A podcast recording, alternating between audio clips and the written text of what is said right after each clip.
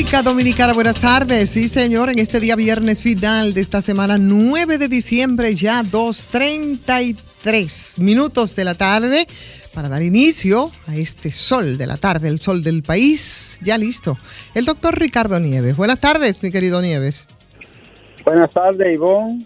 Un saludo para todos, todos los oyentes del sol de la tarde en este viernes cerrando la semana, un día después del encuentro formidable de la familia RCC Media. Un encuentro muy fraterno allí, donde la pasamos muy bien y hay que reconocer, ¿no? La confraternidad, el, el trato la buena compañía de todo el personal de RCC Media allá en Jalao ayer en nuestro encuentro de Navidad. Gracias a todos y a todas por tan buena deferencia. Bueno, voy camino a, afuera de la ciudad. La verdad es que hay que andar con mucho cuidado en la autopista, cualquiera que sea, de las autopistas del país. La autopista Duarte mucho más tránsito que, en tiempo regular, el peaje, el tránsito sumamente pesado, muchos vehículos pesados y también eh, mucha imprudencia, mucha imprudencia. Ahí aparece un sujeto en un video en vía contraria en la zona donde se está construyendo el, el peaje nuevo apareció un, sádico, debe de ser un sádico, un enfermo mental, y cogió la vía contraria y, subió para ir suave por el paseo. Una, una, una bestia, porque debe de ser una bestia, poniendo en riesgo vida, a su familia y a los demás. E, ese es uno de los, de los síndromes que, que nosotros no acabamos de superar, ¿no? Esa mentalidad cavernícola que tiene alguna gente que para tratar de resolver su problema no le importa absolutamente nada poner en riesgo la vida y la integridad de los otros. Yo vuelvo a decirlo, otra, lo he dicho tantas veces que ya me duelen las cuerdas vocales. Señores, nosotros necesitamos patrullas de camino. Como tienen todas las ciudades y los países del mundo, patrullas de camino, porque es que hay demasiado bestias. Una patrulla de camino lo hubiese detenido de una vez. Lo repito, Fuerzas Armadas, Policía Nacional, DGC, se necesita patrulla de camino cada vez más equipadas con sus radares, preparadas para, para un momento determinado eh, frenar a, a estos sujetos que ponen en riesgo tanta vida en las carreteras del país patrullas de camino son muy necesarias, son imprescindibles en, en un país que lamentablemente el vacío de autoridad en las carreteras y la imprudencia de los conductores es, una mezcla fatídica. Bueno, las, noticias de este día, la más importante, eh, aplazaron la revisión de la medida de coerción contra Leslie Medina, acusado en el caso Antipulpo. Fue aplazada. Señores, se entregó hoy la, la segunda y la tercera etapa de la avenida Duarte con París. Muy remozado y muy bonito aquello. Lo que se espera es que se conserve sin ser arrabalizado y deteriorado. Esta es la segunda y la tercera etapa. Un entorno que le devuelve un poco de esplendor, higiene, ornato y hasta disciplina a esa zona tan atiborrada y tan arrabalizada en un momento. Ojalá y que continúe ese, ese proceso de recuperación de ese espacio público y que también esos vendedores lo puedan hacer con, con dignidad y respeto. Otra información sigue todavía dando de qué hablar la situación del ministro de Educación y, su rocambolesco contrato con la universidad de su propiedad, y el INAFOCAN. Eh, siendo justo, es verdad que existía previo el contrato. Es verdad que una maestría que pasa de dos años. Es verdad que fue seis o siete meses antes de su nombramiento. Pero una vez llegado allí, debió de descansar inmediatamente en los roles. Estoy aquí, tenía esto en, en, agenda, pero queda ahí mismo cualquier tipo de vínculo suspendido. Es lo que debe hacerse en el plano de la transparencia. Señores, eh, hay más informaciones. En Estados Unidos, la economía de Estados Unidos tiene mucha influencia sobre la economía regional. El desempleo cayó a 3.7 en noviembre y creció la oferta de nuevo empleo en este país. Es una nota algo agradable, ¿verdad?, para la economía global y regional. Eh, dice Jordania, oye, pongan la atención a esto, señores, porque el tiempo pasa y las noticias van sustituyendo una a otra. Pero el Consejo de Seguridad fracasó en dar respaldo a una resolución que, que detenía el bombardeo de Israel en Gaza dice Jordania que eso, eso es una autorización al asesinato masivo de civiles. Yo lo creo también. Yo lo creo. Mientras eso pasa son 16 muertos, muertos ya. Sí, y la cantidad de niños mutilados son incontables. Hay gente que habla de paz y de derecho a propósito de que el día a día se conmemora los 75 años, ¿verdad?, de la Declaración Universal de los Derechos Humanos por Naciones Unidas el día 10 de diciembre, va a encontrar ese baño de sangre allí. Una, una verdadera lástima, una tragedia humana lo que se vive en la franja de Gaza. No le importa al mundo, al mundo desarrollado, al mundo, entre comillas, civilizado. Señores, y, y tenemos más noticias, Alejandro. Bueno, Alejandro fue reconocido ayer junto con otros destacados servidores de RCC Media. Felicidades Alejandro por tu trabajo, por tu adecuado, eficiente y solidario trabajo. El Colegio Médico Dominicano juramentó a Waldo Ariel Suero como presidente de esa organización por sexta vez. Yo creo que va a haber que darle el, Colegio Médico a Waldo. Llévatelo para la casa, porque wow, seis veces. bueno, seguro es muy bueno. Parece, ¿no? Sí. No es, sí, es atractivo. Y lucha por su por su, su causa, su, su gremio. Ah, ah no, los médicos eh, ah, lo han respaldado todo el tiempo. Señores, la comisión bicameral aprobó el informe para el presupuesto 2024 que incluye ingresos que dará Aerodón. Aerodón. Otro tema para discutir. Bueno. Ampliamente y más allá de los papeles. Y la, policía es la institución que más viola los derechos humanos en la República Dominicana. Así da cuenta el defensor del pueblo en el primer informe nacional de derechos humanos 2023. Luego, ¿saben cuál es el segundo derecho? El, derecho a la salud. Ahí están las campeonas ARS. Y aprovecho, aprovecho para decir que, por ejemplo, una de las grandes violaciones de la ARS es que si una persona llega a la emergencia con un derrame cerebral, hay que autorizar esa emergencia por una ARS. Si no, no, no tiene cobertura. un acto deshumanizante y desalmado que ha denunciado el doctor Amaury García, neurocirujano endovascular, prestigioso, amigo nuestro y, y, con, y con vocación. Tú llegas con un derrame, Dios te libre, una emergencia, tiene que llenar los trámites de ser aceptado. Este pedimento porque de lo contrario, la aseguradora de riesgo de salud no te garantiza una cobertura. Tú con un lado muerto, con, oh, con una hemorragia cerebral. Y nadie toca, políticamente hablando, ningún candidato ni programa de gobierno habla de una reforma profunda a la ley de seguridad social y el cartel que prima ahí. Ninguno. Ninguno. Ninguno.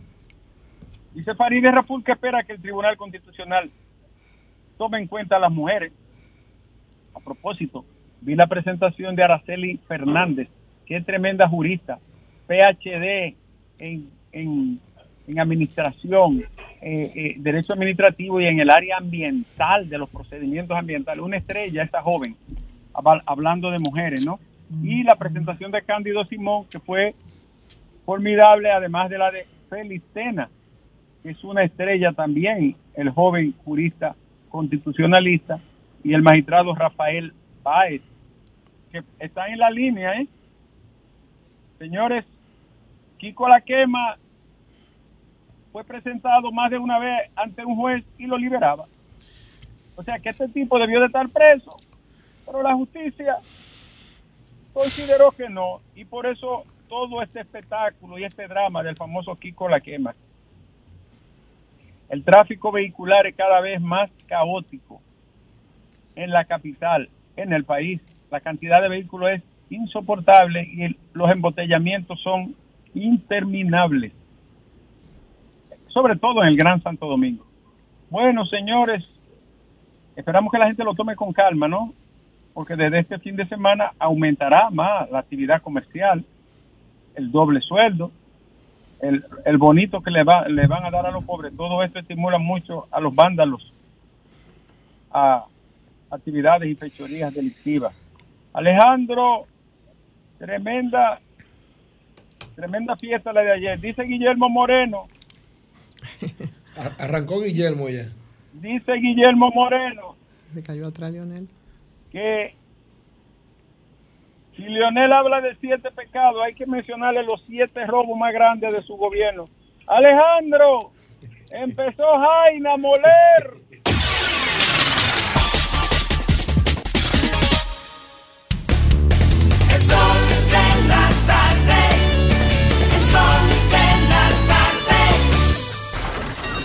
Comunícate 809-540-1065.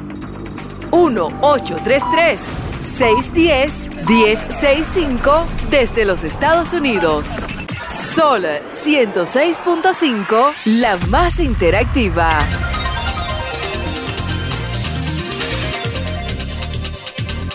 Bueno, señora, aquí estamos y pues 15 minutos ya completan las 3 de la tarde. Hay muchas informaciones en el día de hoy. Efectivamente. Tantas informaciones como tapones. Claro que sí, habrá muchas para comentar un poquito más adelante. No, los tapones son infernales. Son, mayores que las informaciones.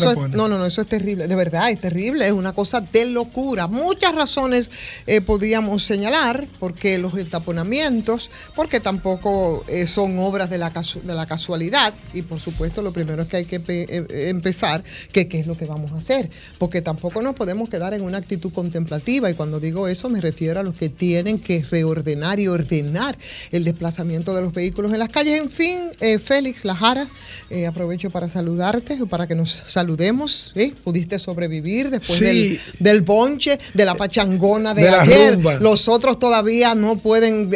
yo, veo, yo, veo a Alejandro, a Alejandro, a Llovita, lo veo, están como medio golpeados, no sé de qué. No, pero los otros están tan golpeados que ni siquiera se pudieron levantar.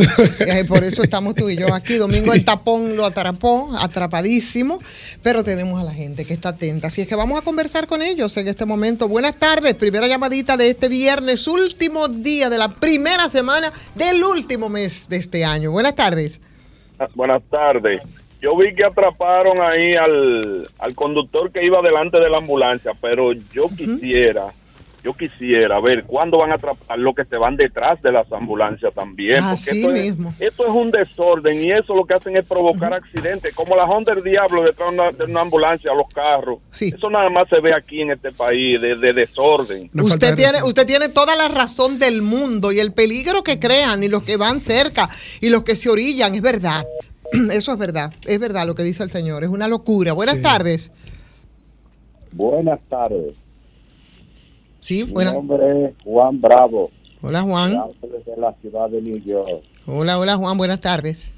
Buenas tardes. Quisiera saber qué es lo que pasa que la, eh, los hechos de corrupción del Intran lo tienen engavetado en esta emisora.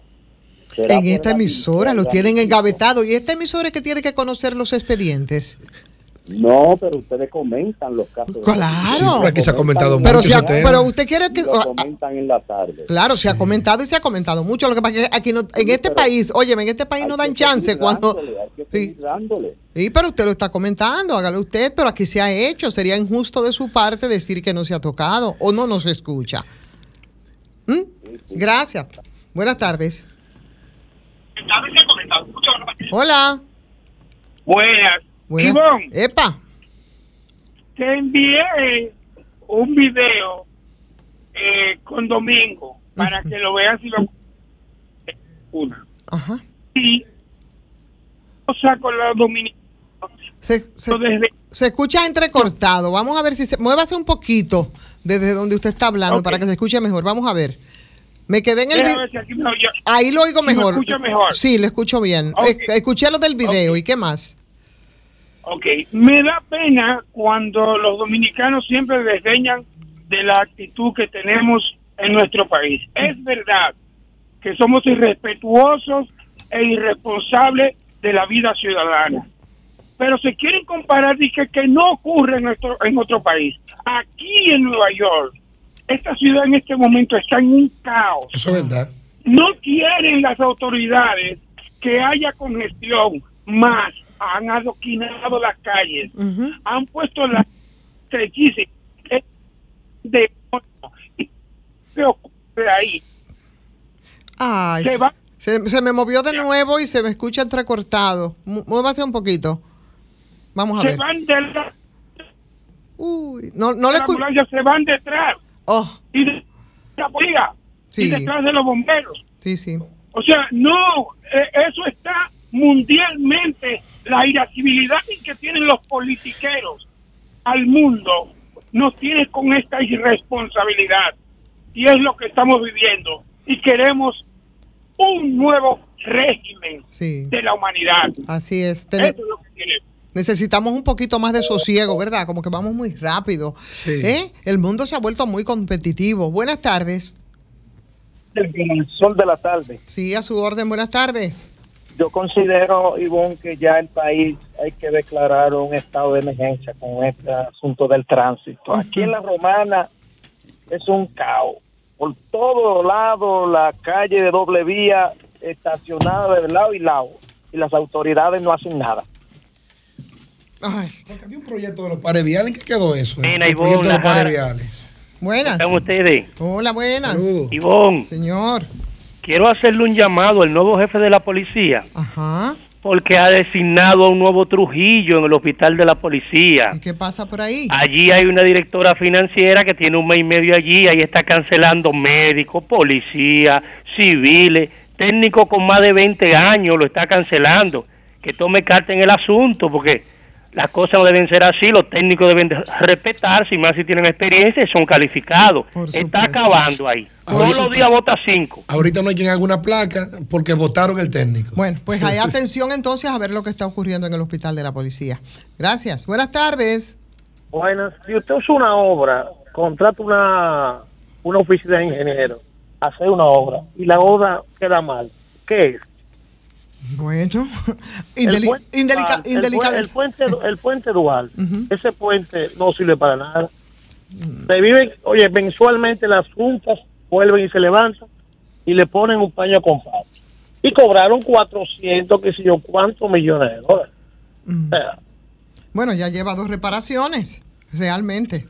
Entonces, esas son, esas, oye, esas son las, Domingo, querido. Domingo, esas son de las observaciones, señores, que tienen que hacer. Yo no sé o si hay alguna legislación para las obras que se hacen. O dejar de pasar el paño con pasta. Eh, Buenas tardes. buenas tardes. Feliz Navidad para todos. Muchas gracias para usted igual. Oiga, porque los motoristas nos tienen al garete. Se cruzan el, el semáforo en rojo, se le tiran encima a los vehículos, se eh, eh, eh, rebasan por donde no deben. La mayoría, no voy a decir que todos, pero la gran mayoría. Hay que declarar el control de emergencia nacional.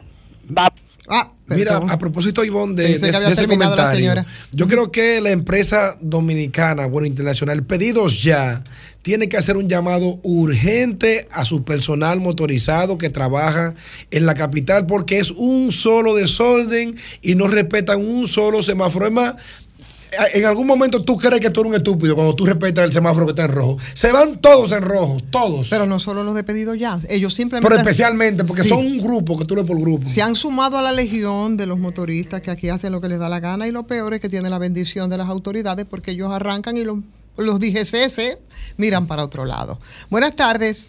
Buena, buena, Ivonne. Ivonne, Señor. dentro de todos los malos comentarios, también hay que hacer los buenos. Sí. Tú sabes que decirle y recordarle a la diáspora que aduanas tiene una gracia por cuatro mil dólares. O sea, cada ciudadano en el extranjero puede venir con mercancía sobre los cuatro mil dólares. Y también decirte que en Puerto Plata, Eduardo San Lobatón Yayo eh, puso un rayo X y a la semana ya se, de- ha detectado un- una mercancía ilícita. O sea, hay que hacer las cosas para que el país se beneficie por eso los funcionarios que funcionan hay que darle su mérito. Sí, aprove- Felicidades, aprovechamos, aprovechamos ahí mismo para decirle a Yayo que tome carta en el asunto, porque las maletas, no sé si es la aerolínea o aduana en este caso, quién sería de los dos, están abriendo las maletas. Nosotros tenemos más de cinco denuncias. Tengo una amiga personal que le abrieron las maletas llegando desde Boston. Inclusive aquí tenemos videos. Pero no son Sí. la, la apertura para revisar, no. Son, No, son- por eso no sé cuál es el proceso, si Ah. es la línea aérea o si es aduana, pero en este caso aduana debería de investigar porque los dominicanos que vienen con sus mercancías, ¿cómo es posible cuando lleguen aquí se la atraquen, les roben todo? Eso bueno, es pues ahí está hecha la denuncia y además la gracia que se da en diciembre, eso siempre ha sido así. Sí, eso es Sí, normal. eso, eso, eso no es nuevo, no es de ahora. Buenas tardes. Herrera, Epa. óyeme, el que llamó ahí de aduana diciendo que aduana todo el que viaja le da la gracia, eso no es verdad, eso no todo el mundo califica para la gracia navideña, que se informe mejor. ¿Quiénes trabajé califican? muchos Aprovecha y años de la información completa Es entonces. después de seis meses sin venir al país, no todo el mundo, no todo el que viaja. Yo duré muchos años en aduana, eh, él no sabe lo que está diciendo. Bueno, él está hablando de la gracia, ¿no? Sin especificaciones, pero eso es, es- eso es así, es verdad. Además, está, trabajando, está, trabajando. Buenas tardes, diga. Sí, Ivonne, Señor. es para simplemente decirle a, a- a tu compañero que los aeropuertos, las aduanas no revisan maletas. Es que la gente crea confusiones. Simplemente cuando llegan los pasajeros, pasan lo- los los pasajeros para que tenga para que entiendan cómo que funciona. Cuando llega una línea aérea a eh, los los oficiales ah, por ejemplo, eh, decide por alguna sospecha que pudieras tú tener, por, no sé, y te pasan los, la, la pasan por rayo X, y si ven algo que más o menos que no es, te la- entonces sí, te abren la maleta. Aduana no abres maleta, no abre maleta, eso para que tú estés claro. Ahora, cuando las maletas salen de los aviones, en ese proceso, bueno, se puede romper, eh, pero aduana no, eso son cosas que la gente le gusta, pero aduana no hace eso. de romper este robo que estamos diciendo en las maletas, constante, constante. Entonces, yo por eso dije que si es la línea aérea o esa aduana, porque son los que están más involucrados en el tema, que hay que hacer una investigación para poder poner control a eso, porque eso era un mal que por años acompañó a los dominicanos de manera negativa y aparentemente desapareció, pero vemos como que ha regresado. Ojalá que nos siga. Bien. Buenas tardes. Vamos a ver a quién tenemos por esta línea. Buenas tardes. Hola. Sí, buenas. Buenas tardes. Buenas. Ivonne, eh, para decirle que... ¿Aló? Sí, le escuchamos. Eh, para decirle que el señor, yo le estoy hablando de aquí desde el Bronx, Ajá. pero que no hacemos nada con que nos den cuatro mil pesos de gracia si son dos maletas de 50 libras. No, ¿qué, qué puede llevar uno? El brinque. Bueno, bueno, traiga lo que pueda, ¿verdad? Y aproveche la gracia. Buenas tardes. Ivonne, un placer siempre comunicarme contigo, la mujer que me quitó el sueño cuando yo te escuchaba allá. y te agradezco en el alma porque definitivamente era mi programa favorito en ese momento. Decirle a tu compañero que por favor, que cuando el oyente se exprese, porque es un tiempo oro de nosotros, que no haga comentario y deje que, que los interactivos se expresen, porque así somos más fluidos. Decir, mira, Ivonne, que la gente nos quejamos, eh, ¿de qué? Nos quejamos de que todo está malo, de que todo está esto. Ahora, yo, yo le voy a preguntar al pueblo, que llegue un Leonel Fernández o un Abel Martínez, porque lo de Abel Martínez es eh, casi un imposible, por no decir, ¿tú me entiendes? Va a bajar los precios. Dígame qué, cuáles de los que están aspirando va a arreglar la situación dominicana. Ninguno, señor. Oigan bien, ninguno. Leonel Fernández lo vendió todo. Ah, por eso es que tú no quieres que él te interrumpa. Claro, ya- ya tuviste Porque la él tiene, razón. él tiene un criterio totalmente al tuyo. Mira, mira qué democrático tú eres. No quieres que él hable porque él tiene un criterio diferente al tuyo. Qué cosa, ¿eh? Pero me, per- me, per- me- me permite hablar. Claro. Pero claro, estás, Está hablando. estás al aire. Eh, eh, ¿Cómo se llama él? Eh, mira, mira, mira lo que te voy a decir, mi hermano. Abel Martínez se está expresando últimamente en contra de las medidas que ha tomado el señor presidente. Se habla David Vélez, comunicador de aquí de Santiago. Se ha expresado en contra de las medidas que ha tomado el presidente en la frontera. Sin embargo, hermano, Sin embargo, sin embargo, como decía, ¿tú se acuerda? Mira, Adelante, adelante.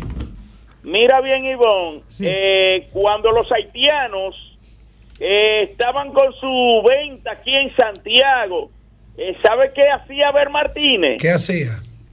Que mandaba a los policías municipales a maltratar a los haitianos, a quitarle la venta y a maltratarnos y montarlo en un vehículo, llevarlo y después soltarlo, pero ya la venta, ¿dónde estaba? Buenas Bueno, tardes. no sabemos si lo mandó Abel Martínez, pero fue un espectáculo que se vio muchas veces Sí. con la policía municipal. Pero- Vamos a y tomar no- esta última y no te- llamadita. y no te molestan toda esa Pero él gente está ilegal. ayudando a Vélez, él lo está ayudando Sí. con eso. él él está haciendo Buena- buenas tardes. Ivonne. Señor. Hay que contratarlo aquí para que Y tenga un túnel. Domingo, escuchen bien.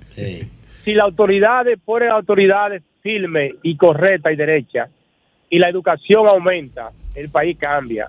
Porque es. todo lo que está pasando en la calle, yo, lo- yo le echo la culpa es falta de autoridad y educación. Ahí no hay que buscar más nada porque hay miles de choferes. Aquí en la charla de Gol hay unos camiones patadas que pegan la bocina, que usted no oye nada, bajando el elevado San Isidro, como si fuera de- más, más que el 911. Así es, una Y nadie locura. dice nada, nadie. Sí, y para eso que usted dice, falta voluntad política, Alejandro.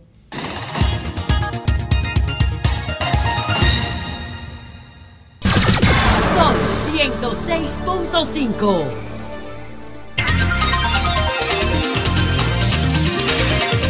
Son las 3:10 minutos aquí en el sol del país. Sí, señor. Hoy viernes, viernes, viernes. Domingo, primero agradecer este, este presente que nos hace el diputado Aníbal Díaz. Ah, sí, claro. Eh, fino, fino, fino. No, Aníbal, un caballero. Vean acá, Sí. ¿quién fue que nos envió unos wiki? ¿Uno qué? Eh, que fuera todo antiel. Julieta. ¿Qué fue lo que mandó? Yo no lo vi. ¿Julieta de dónde? Sí, lo que no tenía mucho detalle en la tarjeta, pero, Ah. pero era Julieta, Julieta. Ah, bueno. No, pero hay que ver eso porque hay lo- que agradecer. Hay que agradecer. Hay que chequearlo. sí, sí, sí. Eh, Bueno, gracias, eh, el diputado Aníbal Díaz. Mira, Domingo, ayer se me pasó comentarlo porque estuve al punto de tener un accidente de camino para acá. En la 30 de mayo hay una resolución por la alcaldía o el Intran, creo que es, que impide la circulación de todas esas patanas para que lo cogieran por la circunvalación. Sí, sí, claro que sí. Y Sac- sacándolo de la y capital. Y hasta le bajaron el precio a la patana, creo, al eh, peaje. al peaje para que la utilicen. A eso está lleno. ¿Tú sabes qué pasó? Una fatal, casi fatal coincidencia conmigo. Que yo voy en paralelo para adelantarme, no que voy en paralelo porque quiero ir en paralelo con una- un camión grandísimo. Hoy justo cuando yo estoy al lado de ese jodido camión, no le explotó una goma, mi hermano. Ay. ¡Bum! Durísimo. Y yo por instinto, el, el- el susto, jalé para la izquierda para... Por instinto me... Casi te chocan entonces. Casi me llevo con otro que estaba pasándome al lado a mí. Y cuando yo miro de reojo la- la- la- el neumático que se le explotó, que fue del lado mío, un, un chicle era que tenía, eh, o sea, liso totalmente, desbaratado. Sin ningún control. Sin ningún control. Por eso que yo estoy insistiendo, estoy insistiendo que si no le apretamos la tuerca a los dueños de los camiones, a los empresarios de los camioneros, vamos a seguir teniendo desgracias y accidentes. Porque los choferes que están mal educados, que no están instruidos, que, que muchos de ellos consumen alcohol y sustancias prohibidas, eh, transitan horarios larguísimos que lo- los dueños de la patana lo explotan a esos empleados, a esos trabajadores. Y además, entonces, todo el mundo le echa la culpa a los choferes, porque realmente en la práctica es el chofer que va manejando. Pero los responsables de que esos neumáticos, de eso, de eso, de esas patanas, y los frenos y todo ustedes de conchambrao, son los dueños de la patana. Ahora, cuando nosotros vamos a tratar el tema en sentido general del tránsito, yo creo que las culpas eh, son muchas y hay que repartirlas. Y algunas de esas culpas también recaen en nosotros los que andamos manejando. Todos, no importa, no importa que no seamos dueños de patana.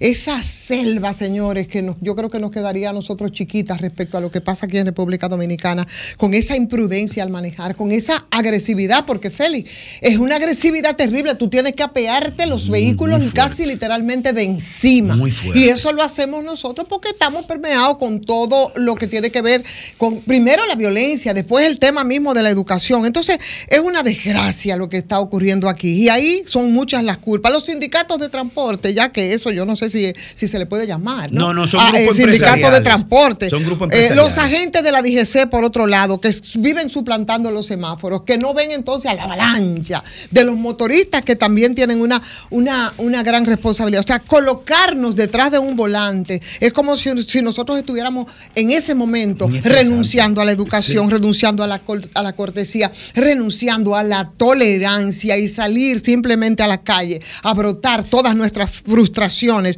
Eh, O sea que eh, eh, es un tema serio. Las señales de tránsito, eso, eso, eso, eso nos vale a nosotros. Bueno, de No hay señalización. No, no, y las que hay entonces las violentamos. Entonces, Es eh, tan cara la... la- es Pero, tan caro. ah, pero no es, es tan caro. el- si no, el tema, el hay, tema de po- poner los nombres a la calle es tan caro eso, porque uno va a No tan sector y uno caro, no sabe las calles. Miren, pero aprovechando, aprovechando ya finalmente domingo de la fiesta del día de ayer en, en Jalao, que fue, tú, tú, que tú- fue tú- todo- tú haces un cambio que sin fue todo- por que fue Gómez. todo Tú pareces un camionero, usted nunca tú fue pareces un camionero, tú metiste un cambio nunca ahí. lo que, lo, No, no, lo que, no, lo, que, no. lo, que, pa- lo que pasa es que Grimer No, pero espérate, porque tú Ah, tú vas a pandemia ahora. No, pandemia Gray, no. Estaba tan afanado y casi y me balbuceaba así que, que- No, que yo no. creía que le iba a aportar. A lo que tú, a los aportes que A tú lo que estabas haciendo. no, él- lo, que, lo que pasa es que Grimer le había hecho un comentario de una, Suave el de una vivencia personal, no porque era el tema, sino porque era una, vive- una vivencia Pero personal. eso siempre es un y tema, quería hacer el señalamiento, a eso Sí. me refiero. Fácilmente estuviera yo en la Blandino. Sí, ¿eh? Félix, pero yo creo que justamente en este momento, eso siempre es tema, eso siempre es un tema que yo, yo digo, bueno, eh, el principal origen del tema aquí del entaponamiento, de la desgracia, además de la educación, como dice Domingo, que es lo obvio, porque si nosotros tuviéramos, fuéramos mínimamente educados, educación ciudadana, la educación formal, el asunto fuera diferente. Pero ahora, con el tema de los entaponamientos y todo lo que se, eh, se adiciona a esto, yo creo que el origen, creo, está en la falta de solución al problema de transporte colectivo aquí en nuestro país. Aquí entran cerca de más, más de 3.000 carros al año, se suman a la flotilla ¿eh? a través de las ferias o como, fe, o como, o como de lugar, porque la mayor ambición de una persona es comprarse cualquier cosa para salir y no tener que guindarse en el transporte colectivo. Y eso, que en los últimos tiempos, por supuesto, ha ido ligeramente mejorando. Entonces, eso siempre va a ser un tema y ahora en estos días con los estaponamientos, yo no sé cuál será la solución, pero esto es insoportable. Al, al- al ciudadano que al ciudadano que le tocó la mala suerte de que por la ruta que él va a trabajar o lo que sea viva un funcionario aunque sea de quinta categoría se fuñó con la DGC con los AME porque es que cada vez que esa persona va a entrar, va a salir, va a coger su ruta, lo que sea, ahí mismo le fastidian el, el- el horario y el combustible del- del- de los demás conductores. Porque es que aquí hay empresarios que yo conozco en particular, eh, que ellos se ponen de acuerdo con la DGC o con el policía que le toque a, la esquina de su casa, que cuando él va a salir, él llama al policía que está en esa esquina y dice, voy a salir.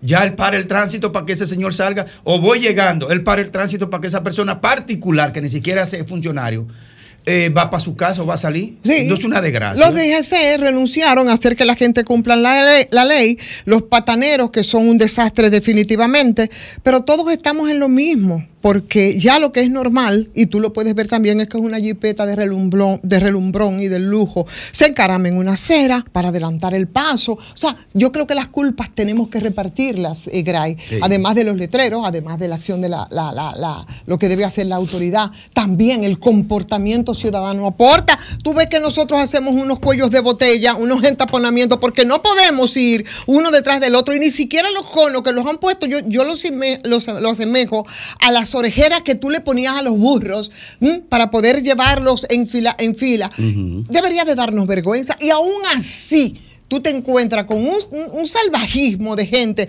que son capaces, se desmontan de su vehículo, mueven los conos, se meten, o sea, también nosotros tenemos nuestra responsabilidad en eso.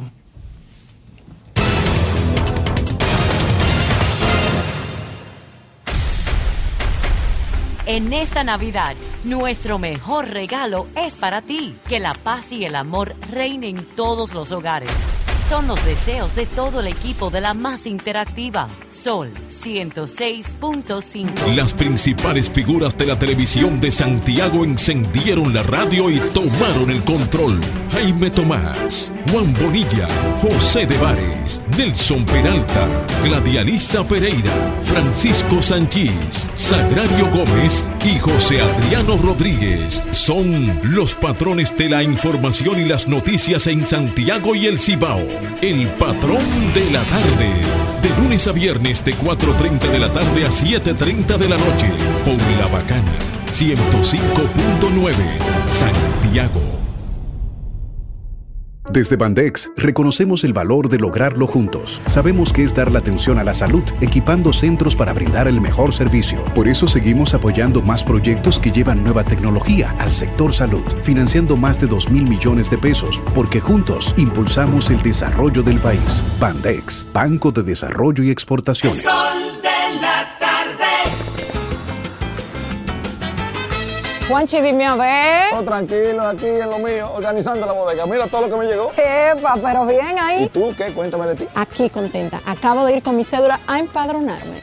¿Empadro qué? ¿Y qué es eso? Mira, hombre, eso es que te inscriben para votar por tus candidatos de RD, pero desde el exterior, como si tú fueras a votar allá, pero viviendo aquí. Porque, ajá, uno vive aquí, pero el corazón lo tiene allá. ¡Sabroso! Pues llévame contigo que yo no me voy a quedar fuera. Vamos. Julia, busca tu cédula que vamos allí a empadronarnos. Empadrónate por la patria que llevas dentro. Junta Central Electoral. Garantía de identidad y democracia. Melocotón, verde luz y caramelo, crema, naranja, el sabor que prefiero, blanco 100 o colonial, alegran tu casa, la pone genial, mi bolsillo o casa. Azul cielo, lo prefiero. Y hay mucho más que puedes probar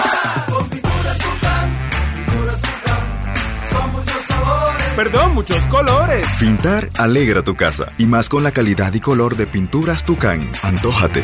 Pinta con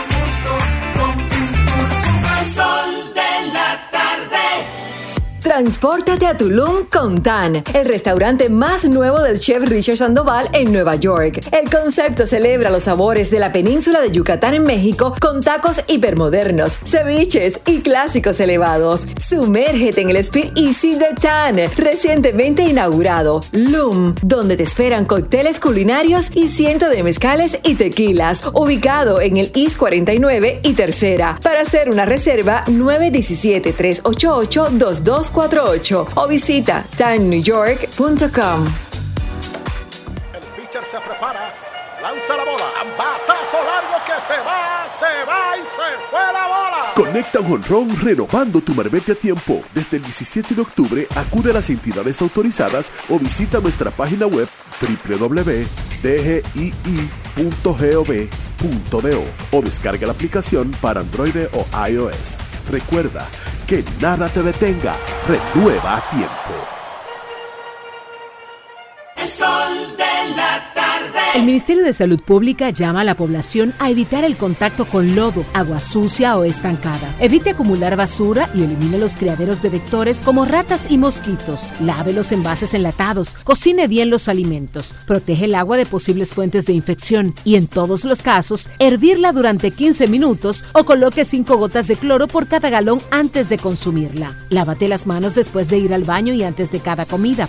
Acude al médico en caso de presentar algún síntoma como tos, dolor corporal, irritación ocular, vómitos o diarrea. Cuida tu salud y la de tu familia. Ministerio de Salud Pública. Nuestros servicios más cerca de ti. Disfruta una lluvia de premios y date vida con Club de Vida en este 25 aniversario de AFP Popular.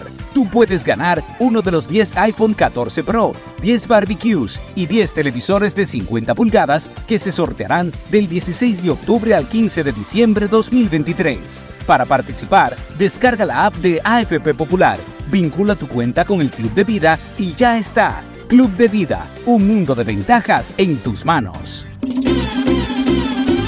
La Navidad es un frito, un traguito, un turroncito. La Navidad es un pastelito, un cariñito, un arbolito. La Navidad es un vinito, la Navidad un juguetito, la Navidad un angelito. La Navidad es un vinito, la Navidad es un romito, la Navidad es un. Diciembre es un mes célebre, pues nació una estrella en un pesebre. El sol es más alegre y su alma un cascabel. Todo es luz, no hay ocaso. Y en la dicha de un abrazo, el amor hace canto. ¡Feliz Navidad! Y un venturoso año nuevo les desea. El sol de la tarde. Son 106.5.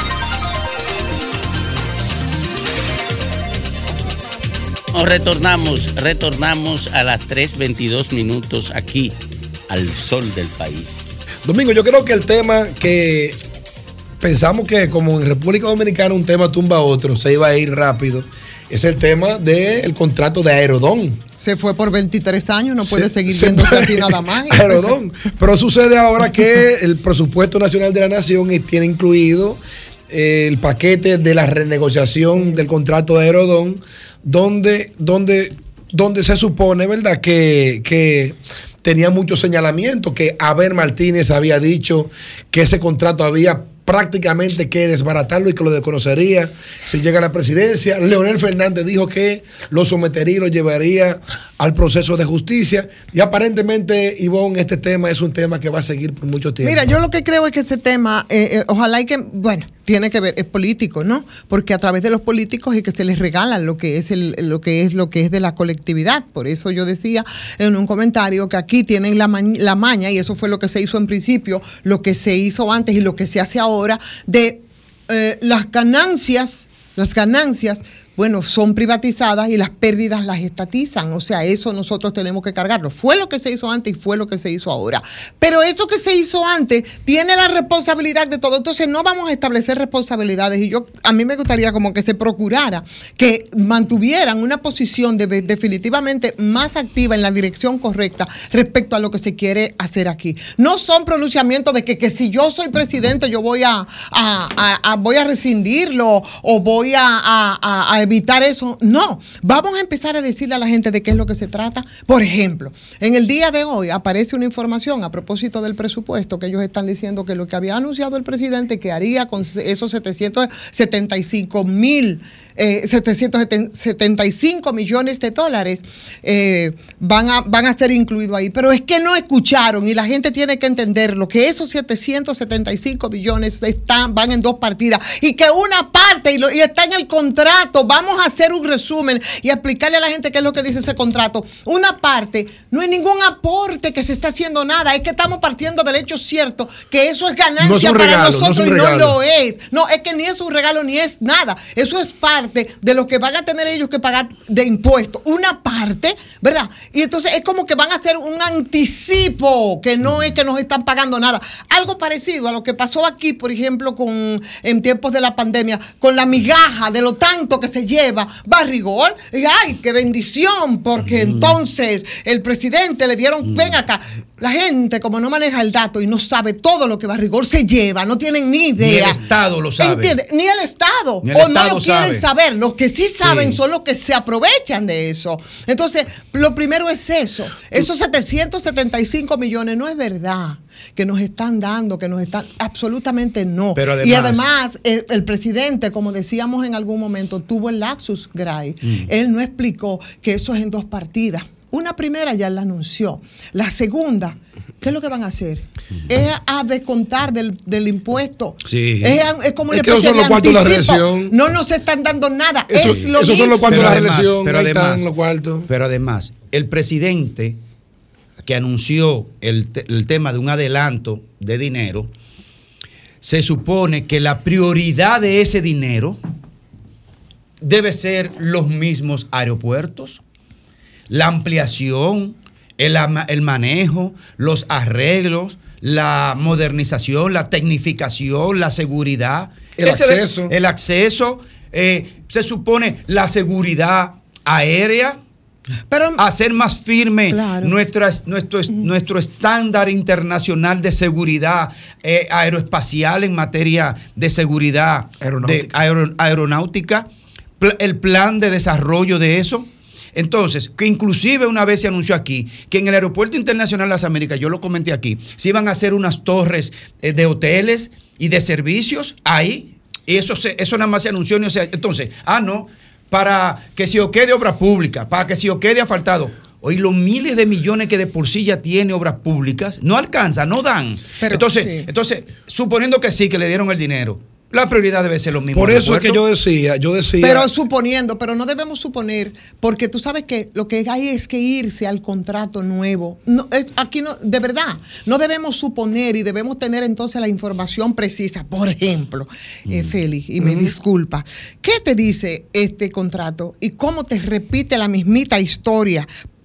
Con el Estado que va a ser de garante. Domingo, lo que pasa aquí con las, alianzas público-privadas, las alianzas público-privadas no es más que el Estado es garante para que el sector privado se beneficie. Se lleve el. Para que, el, para que el, el- el sector privado sea el gran beneficiado, sin a- asumiendo el Estado todos los riesgos, absolutamente todos los riesgos que deben asum- asumir el sector privado.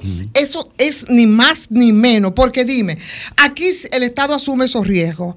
Cuando se compromete, ¿de qué manera? Bueno, que el Estado va a pagar todas las deudas que deje a Rodón en caso de que el convenio rescinda o cuando el país acoja consecuencias que no alcanzan el porcentaje que establece la mentada responsabilidad. Aquí volvemos a hablar del equilibrio económico. Explíquenle a la gente, los expertos, esa misma oposición, que lo que está es hablando lo que, lo que quizás nosotros que no, que no somos expertos estamos haciendo y explíquenselos. ¿Entiendes?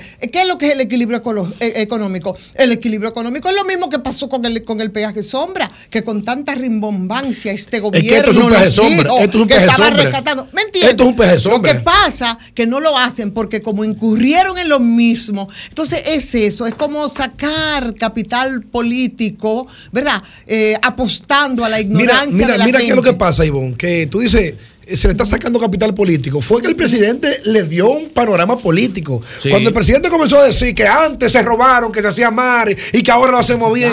A mí me parece la historia del hombre que dura 23 años con una mujer casado, ¿verdad? Y la maltrata, la maltrata, la maltrata. Y un día, entonces, todo el mundo lo descubre y se habla con él. Entonces, entonces dice el padre o el que intervino, dice, mira, ya yo hablé con él. Él duró 23 años dándote golpes, pero ya él va a ser un hombre bueno de ahora en adelante. Ya él no va a abusar de ti. Es lo mismito. Una prostituta 23 honrada. años de abuso. No importa que el contrato lo haya hecho Juan, Pablo, Pedro o quien sea. No importa que lo haya renovado. Y peor todavía quien lo renueva. Ese contrato lo que hay que llevarlo es a una licitación pública internacional. Y adelantarte siete años antes. Tú lo que quieres es quemar esos cuartos en campaña. Pero además- Por eso no hay un peso para, para el aeropuerto, sino para los entornos. ¿Para qué? Para comprar voluntades con los mismos cuartos del, del no, pueblo. pero no, solo, es posible. no solo ¿no? eso, Félix, sino que llevarse los siete años antes es simplemente descalificarte a ti mismo en lo que dijo el presidente de la República. Porque si ese contrato es tan desgraciado que lo es, si eso nos implicó dejar de recibir dos mil millones, que es cierto, entonces... Óyeme, vamos a actuar exactamente como actuaron Sí, de- los de- otros. De, porque, repente se van, a- se van a hacer unos tipos eficientes pagando al claro, Estado. porque de acuerdo a lo que dice el contrato, y yo se lo pasé a ustedes y empiecen a verlo para que ustedes vean con todas las travesuras que se van a encontrar ahí. Eh, ahí dispone el Estado, dicen que ga- garantizaría que el 14% de rentabilidad igual a favor, señores de Aerodón. Ahora, Abinader no tiene valor Que- para romper ese contrato, por eso le busca la vuelta. No, No tiene tiene valor valor. para romper ese contrato. No lo tiene. No. No lo tiene. Él Bueno. sabe lo que implica. Bueno. No tiene valor para romper ese Eso contrato. va al constitucional. Que lo rompa ese El contrato, que presidente lo rompa. Te pongo un Fernández- ejemplo. El presidente Leonel Sí. Fernández aseguró Sí. que ese tema lo iba a llevar al constitucional. Está bien que lo lleve, que lo lleve. Eh, pero es romperlo ese contrato en dos pedazos. Ustedes dirán que Abel dijo, es un disparate. Está bien por Abel, es un contrato que hay que romperlo. Que eso lo, no tiene, otro, y eso lo no tiene otro- lógica. Y lo otro domingo, eh, eh, otro elemento, por ejemplo, que son, yo decía, son muchas cosas, desde lo ético hasta lo transparente que lo involucran. Dime, ¿quién fue la empresa que contrató la, ¿cómo se llama? Vinci Airport ahora para elaborar ese documento que dio pie a la renovación de la concesión? Fue Indra. Y yo te voy a decir, Indra La podrá- española. Me suena, Pero Indra. La española. Indra La podrá- española. ¿En qué enredo la estamos española. Indra, que podrá ser María Teresa de Calcuta, pero Indra fue esa empresa del escándalo por la compra de los equipos en las elecciones, en las elecciones de 2016, que como aquí todo se queda en, en una nebulosa, ahí se quedó, pero fue duramente criticada por todos los sectores políticos. Entonces, no solo eso, Los escáneres. pero no solo Ah, eso, sí, lo de los escáneres, pero no solo eso, sino que, y debería aclararlo, la concesionaria y el propio gobierno que está apostando a la, a la renovación de ese contrato, se dice que Indra es clienta de quién?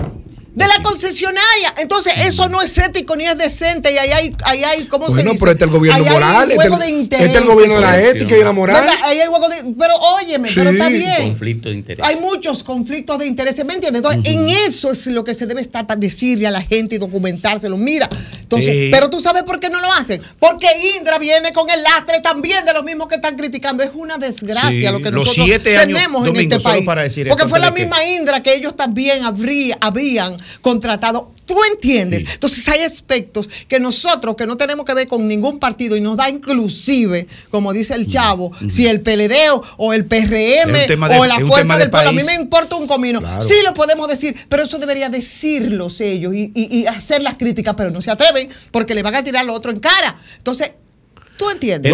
En- el- eh, si se fuera aquí a hacer una, una, una investigación tipo de un caso criminal, por decir algo, el principal elemento vinculante de que, de, de que conduce a un acto de corrupción directa es el adelanto de siete años, hacerlo siete años antes. También. Es el principal elemento gravoso en una investigación. Y en medio de una criminal. campaña, ¿eh? Y en medio de una campaña. A cinco meses de una campaña De una institución que no te ha dado nada, que te ha engañado, que ha estafado el Estado, que se ha cogido todo, que no mejora los aeropuertos.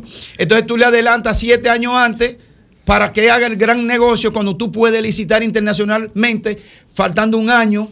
Y te gana, el país se gana un dineral porque van a, a licitar gente que quieren eh, manejar eso. Por tanto, no serán 30 años, sino 37 No, años. y eso se monta en la contradicción también. ¿Qué contradicción se monta? El presidente ha volado un discurso de que le rinden los chelitos. Y tú dices, y si te rinden los chelitos, ¿por qué tú necesitas 44 mil millones de pesos quemados de un contrato prácticamente ilegítimo? Porque es posible que sea legal, lo que no es, lo que no es legítimo. ¿Y por qué tú, si te rinden tanto los chelitos, tú tienes que tomar en, las, en el último mes 700, 800 millones de, dólares prestados? No, ah, ese contrato lo agarramos específicamente. ¿Para qué? Y, y- y resolvemos. Ah, entonces en Boca Chica, en La Caleta, en las zonas aledañas, vamos a faltar las calles. No es, no es al aeropuerto, no. Es al lugar, a la zona y otros lugares. Por eso en el presupuesto no hay un solo peso, como dijo Graeme ahorita, para el aeropuerto. Pero además, porque nada más nosotros estamos soltando datos, además Vinci es una empresa que es la que está ahora administrando los aeropuertos, que también tiene contratos en Chile. Y en Chile Vinci paga exactamente todo lo que le corresponde en términos de, de lo- de los... de Ah, en Chile, de ¿verdad? en Chile. ¿Y la tasa que subieron? ¿Ya- ya la subieron? No, no, no, ¿Qué- no, qué no, no, anunciaron? no. En Chile, ellos, ¿sabes cuánto, es- cuál es los beneficios? 18% contra el 78% del Estado. Entonces, si ellos, ¿Y aquí cómo si es? ellos son tan obedientes como debe de ser en Chile, ¿por qué entonces el Estado Dominicano, en vez de contratar a esa empresa, no contrató como asesores, no contrató a los chilenos? Miren, eh, ¿Mm? lo más difícil en el debate político es encontrarse con la verdad. Porque el debate político pretende construir percepciones. Y la, la percepción que se pretende construir siempre está vinculada al interés de ascender al poder. Entonces, es difícil hacer eh, un análisis mm, de este contrato desde la perspectiva de buscar ganancia electoral. Yo siempre he dicho que los políticos dominicanos tienen una característica. Ellos no debaten la cosa mala porque crean en que se haga buena, bien, sino para lograr encontrar puntos que le permitan impugnar al contrario. Entonces, este, este, este, este contrato se puede analizar descomponiéndolo en todos los, los elementos que, que lo definen. Por ejemplo, el origen del contrato.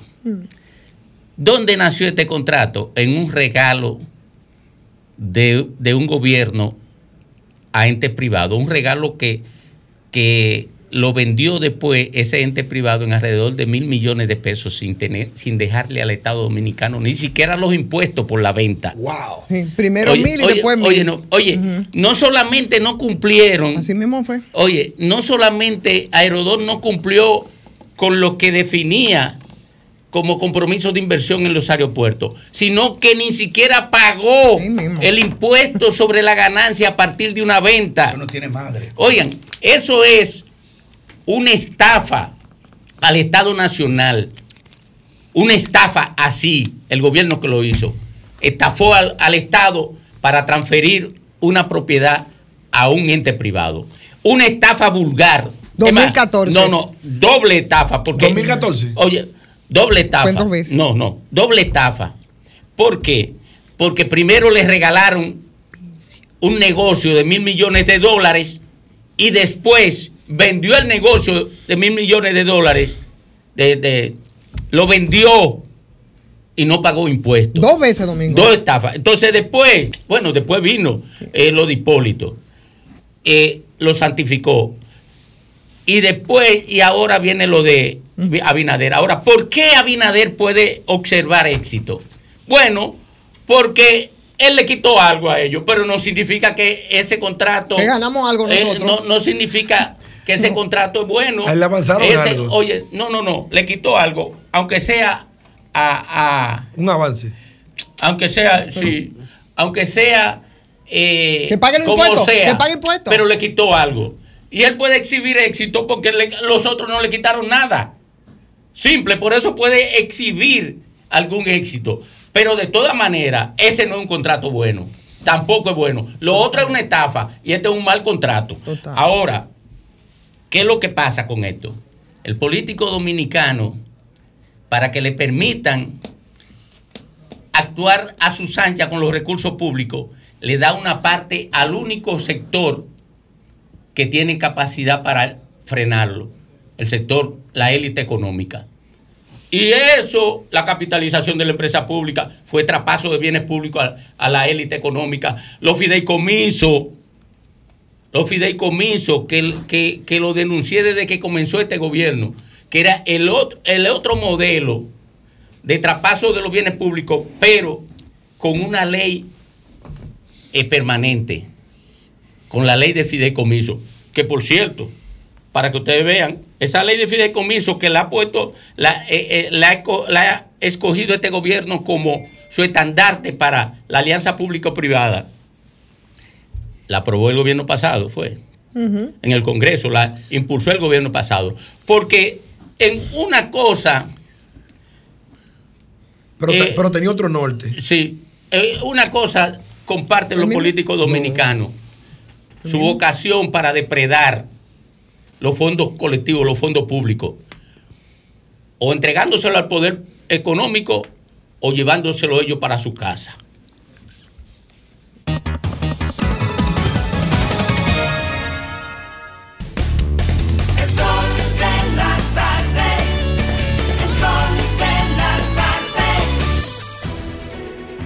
Sol 106.5, la más interactiva. Una emisora RCC Miria.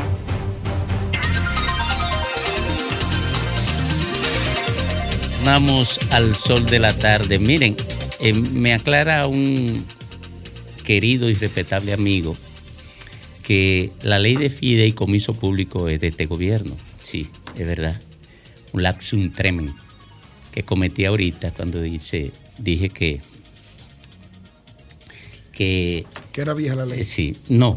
¿Cómo es la cosa, La, Domingo? la- la ley de fideicomiso público, Ajá. que es la que se está Utilizando ahora. utilizando como mecanismo de asociación público-privada o fideicomiso público, eh,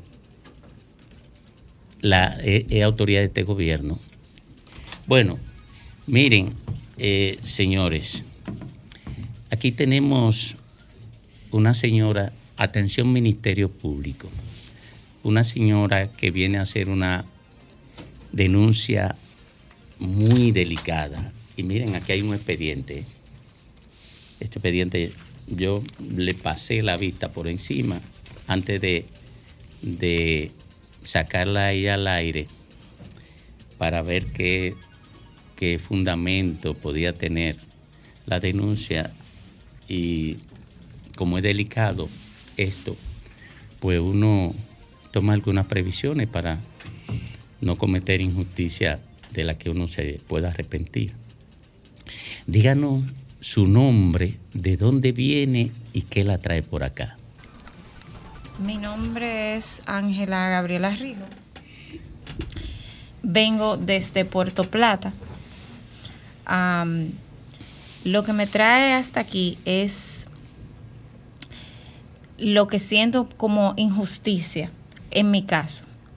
Estoy hablando sobre la denuncia que hay en contra del señor Segundino Alejandro Sánchez, alias Quique, que reside en Los Mameyes de Puerto Plata, el cual tiene un caso abierto por violación de menores. Ese señor tuvo acceso a mis hijas por el mal manejo de su padre, El padre de las niñas. el cual dejaba a las niñas hasta un mes en esa casa con ese hombre, en donde hay dos enfermos mentales. Ese hombre, el padre de las niñas, tuvo eh, por parte del sistema la custodia de las niñas, yo teniendo mejores condiciones que él, por amiguismo que hay en Puerto Plata, porque si tú consigues un amigo en el poder, eso pasa. Mis niñas estaban desde, la, desde los cinco años con él y ese hombre y actualmente tienen 10 y 12. Yo me doy cuenta porque tengo la custodia de las niñas solamente compartida y puedo verlas con dificultad o hablar con ellas en vacaciones. Nunca me he alejado de mis hijas, pero con dificultad puedo comunicarme con ellas. El año pasado, en octubre de 2022, la escuela se da cuenta por el cambio repentino de las niñas y el abrupto eh, violento que tenían ellas. Hacen el referido reporte hacia el distrito 1102, que en el, en el expediente está. Le dicen todo lo que ha pasado. Llaman al padre Eddie Jesús Quiroz Díaz, alias Edison, y ese hace caso omiso de lo que le dice la escuela. Va una persona del distrito 1102 para hablar con él y con el abuelo, quienes son los que están cuidando a las niñas, y ellos también se quedan en silencio. Ya cuando tocan las reinscripciones del año escolar, quien se maneja con eso soy yo y me prohíben reinscribirla. Como la escuela poniendo un, una medida para ver si pueden ponerle. Alguien reacciona. Exacto. Nunca la contactaron. N- Nunca me contactaron.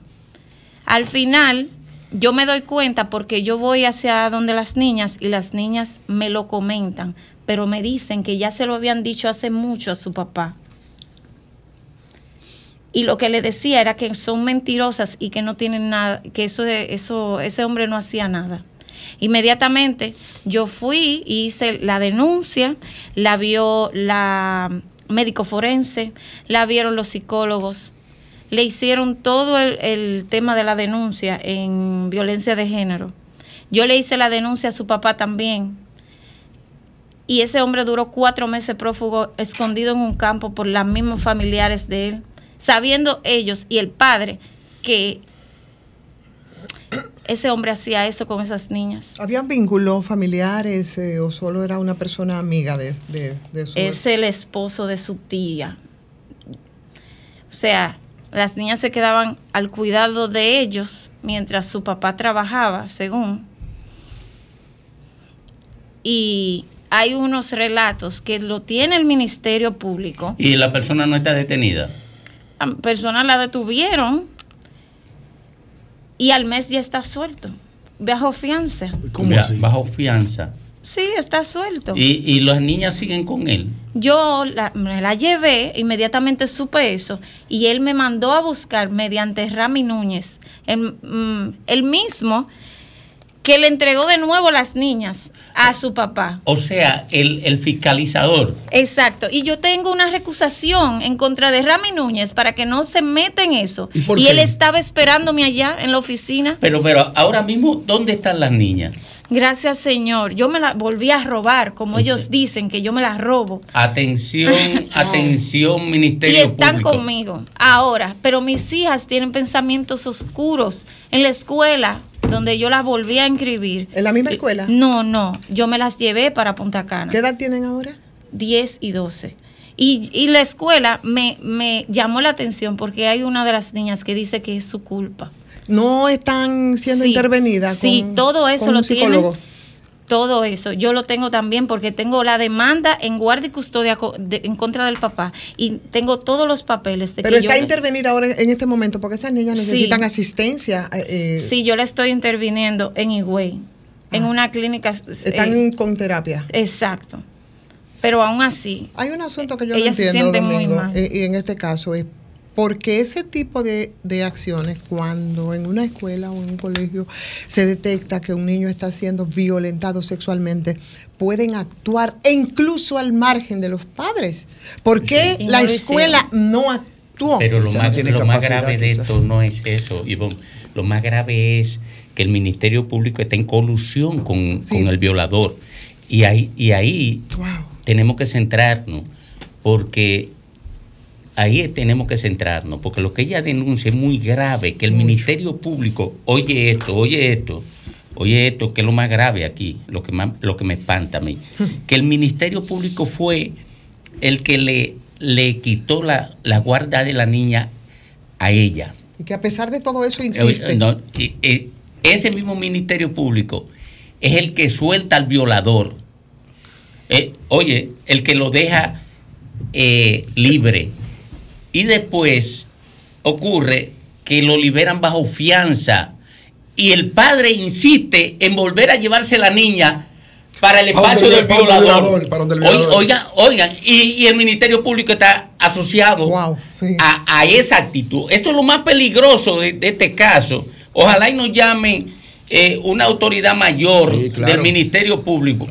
Porque el Ministerio Público es indivisible, puede actuar desde aquí. Yo vine, no pasó, eh, yo le hablé del tema, yo vine, nos pasó el teléfono de una coronela. eh, yo no, no, eh, tú lo, tú lo, ah, bueno, vamos a ver Una- si, una si Lea no lo conoce. La coronela Francia Hernández, eh, vamos a ver si conseguimos ese contacto para que lo asuma, eh, asuman la protección de esta niña. A esta señora hay que socorrerla y tiene que apoyarle el sistema, porque dos víctimas y ella está tratando de protegerla de su victimario supuesto real. Quiero, quiero eh, insistir en esto, aunque parezca que estoy haciendo eh, una intervención muy larga, para que la gente entienda qué está ocurriendo aquí. Miren, el Ministerio Público está forzando a la madre a que lleve la niña al espacio del violador. No es una cosa increíble. Y la justicia de Puerto Plata tiene al violador en la calle. ¿Ustedes saben lo que significa eso? Que esa niña está en peligro. De que sean violadas. Mire, mire, Ya sí. el- ese hecho ya no nada más las revictimiza y las expone de nuevo. Sí, la expone de nuevo. Mire, nosotros vamos a dejar, eh, vamos a ayudarle, vamos a hacer contacto para poner este caso en manos de las autoridades, después que Graeme le haga algunas preguntas que quiere hacerle. Y si el Ministerio Público le quita a la niña, venga de una vez para acá, de nuevo. No tiene ni siquiera que hacer cita. Usted viene a las dos y media y, y nos espera a nosotros. Que vamos a- entonces abordaríamos esto desde otra perspectiva. Pediríamos ayuda. ¿Usted tiene abogado? Mi abogada me dejó. ¿También la dejó? Sí. ¿Por qué? Me dice que ella se siente eh, am, que ella se siente en peligro con ese caso, que no, no va a dar más con eso porque ella lo único que se está ganando es enemigos. Me ha intentado dejar el caso dos veces y ya me entregó todos los papeles el jueves cuando Bueno. yo fui. Una pregunta. Que se está luchando contra el poder, aparentemente. Eh, una.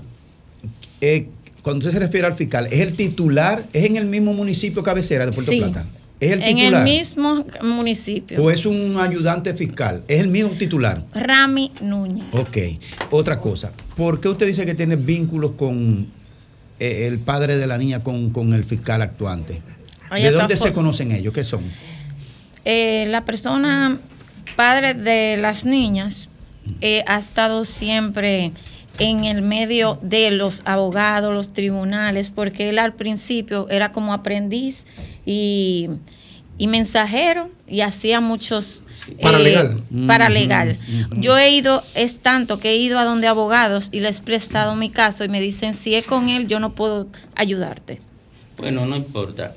Vamos, vamos a ver si eh, nosotros vamos a ver, a- primero a ponerle en contacto a usted con las autoridades mayores del Ministerio Público y luego eh, vamos, si, si el Ministerio Público, la justicia no le asigna un abogado, nosotros pediríamos que una abogada o un abogado de aquí de, de Santo Domingo le ayude. Vamos, vamos a hacer eso. Mientras tanto, vamos a contactar a la coronela para que le den protección. Ah, tú la pones en contacto. Ok. Y, y le vamos a dar seguimiento. Usted puede presentarse aquí cuando usted considere. No tiene que llamarnos ni, ni buscar cita. Que Gracias. nosotros vamos a el sol de la tarde va a acompañarle en todo el proceso. Nos vamos a la pausa y regresamos.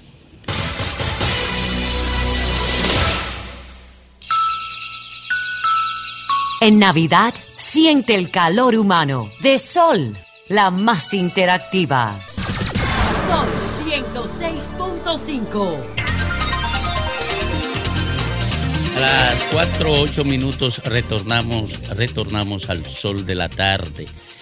Eh, bueno, estamos haciendo las gestiones para entregarle la señora a una autoridad del Ministerio Público eh, aquí en el Distrito Nacional. Eh, creemos que no debe ir a, mano, a manos del Ministerio Público de Puerto Plata a partir del relato de ella. Es más, ¿quieren que le diga algo? Ya ella, ella misma está en peligro a partir de algo que nos dijo fuera del, del aire. Eh, está en peligro, de manera que eh, el Ministerio Público tiene que intervenir en este caso y asumirlo desde aquí. Hay un tema jurisdiccional, pero que tiene que ser supervisado desde aquí, porque ahí no hay seguridad ni para la niña ni para ella. Claro. Eso es muy grave lo que esa, esa señora ha relatado aquí. Claro. Nos vamos con la reina, con Ivonne Ferreras. Bueno, pues así es, Domingo. Muchísimas gracias. Efectivamente, la verdad que es un caso lacerante y, y- y perturbador. Y los peligros de esas niñas van por diferentes vías, también por el trauma que eso implica, eh, que tienen que ser rápidamente intervenidas. Me preocupa mucho esa parte. Pero bueno, eh, hay un tema que quería tratar brevemente y tiene que ver con las declaraciones del presidente, del expresidente Leonel Fernández en el día de, de ayer.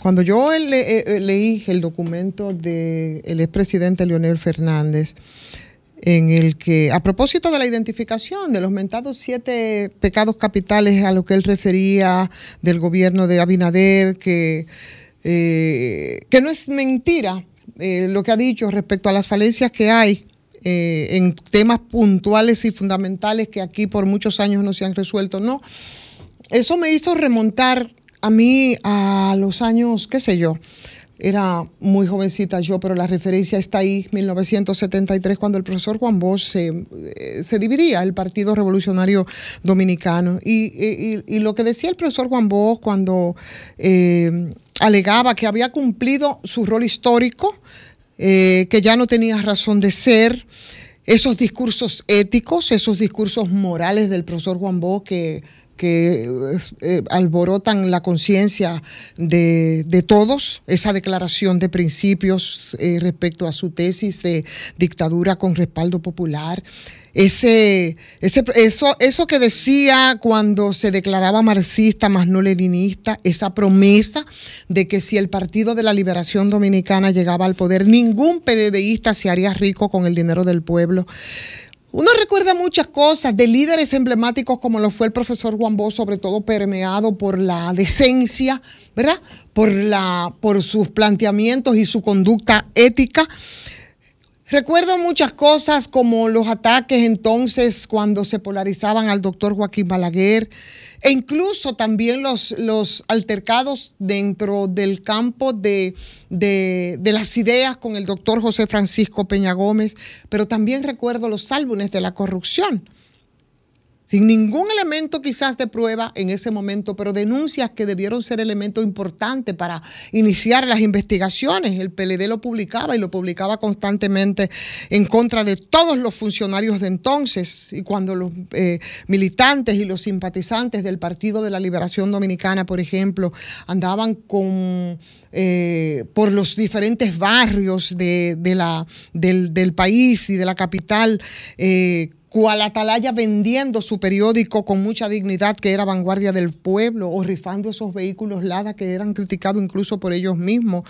Los peledeístas se presentaron durante 23 años y yo le creí al discurso del profesor Juan Bosch. Por supuesto que le creí, y muchos le creímos eh, en ese tiempo como los más pulcros, los más capaces, los más honorables. Así es, los más incapaces de cometer ningún acto inmoral. Y no olvido, e incluso al punto en el que había llegado el doctor Franklin Almeida Rancière a dividir el país entre peledeístas y, y corruptos, pero no sabíamos la magnitud de lo que iba a ocurrir después cuando se produjo el cambio y el acceso al poder de ese mismo partido de la liberación dominicana que sobre esa base de principios había fundado el profesor Juan Bosch y que no teníamos ningún elemento para creer que era distinto a lo que, a lo que había dicho Juan Bosch, porque su eh, comportamiento, su línea de vida, eh, su coherencia, bueno, pues no tenía, no nos daban a nosotros piso de creer lo contrario. Efectivamente, eh, así fue. Eso me hace recordar ese pacto que fue racista y que fue perverso después. con Joaquín Balaguer, que permitió entonces la, la victoria del Partido de la Liberación Dominicana.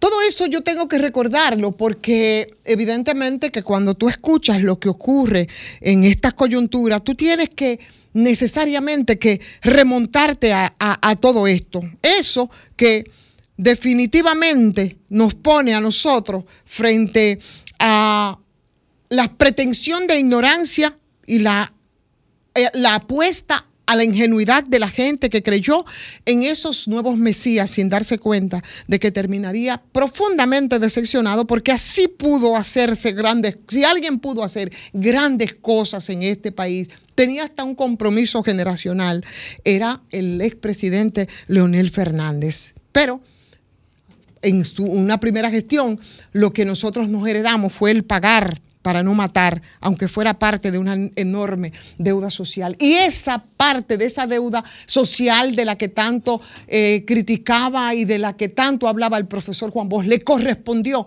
al expresidente Leonel Fernández precisamente empezar a cumplir y a honrarla. Joven, artífice devino después en, un artífice de muchos de los males que está padeciendo este, este país y que ahora, con toda razón, en sentido de que es la verdad, critica a Leonel Fernández, pero no puedo olvidar esa referencia importante respecto a lo que eran los planteamientos y lo que debió ser la responsabilidad del expresidente Leonel Fernández. Por supuesto, cuando ahora se sigue apostando a la ignorancia, pero también se sigue apostando a la desmemoria. Y lo que nosotros estamos viendo ahora con mucho estupor, y lo estamos viendo algunos o lo vimos después con algún nivel de asombro sobre los actos bochornosos de corrupción por alrededor de cuánto, de 40 mil millones se ha dicho y nosotros nos quedamos cortos, que es un mínimo volumen de lo que se había robado. Era inimaginable inimaginable después de escuchar los postulados del profesor Juan Bosch y la responsabilidad histórica que sobre este caso tenía el, el expresidente Leonel Fernández. Sí, yo digo esto y lo digo precisamente porque, óyeme, nosotros no podemos de ninguna manera, de ninguna manera borrar, ¿no?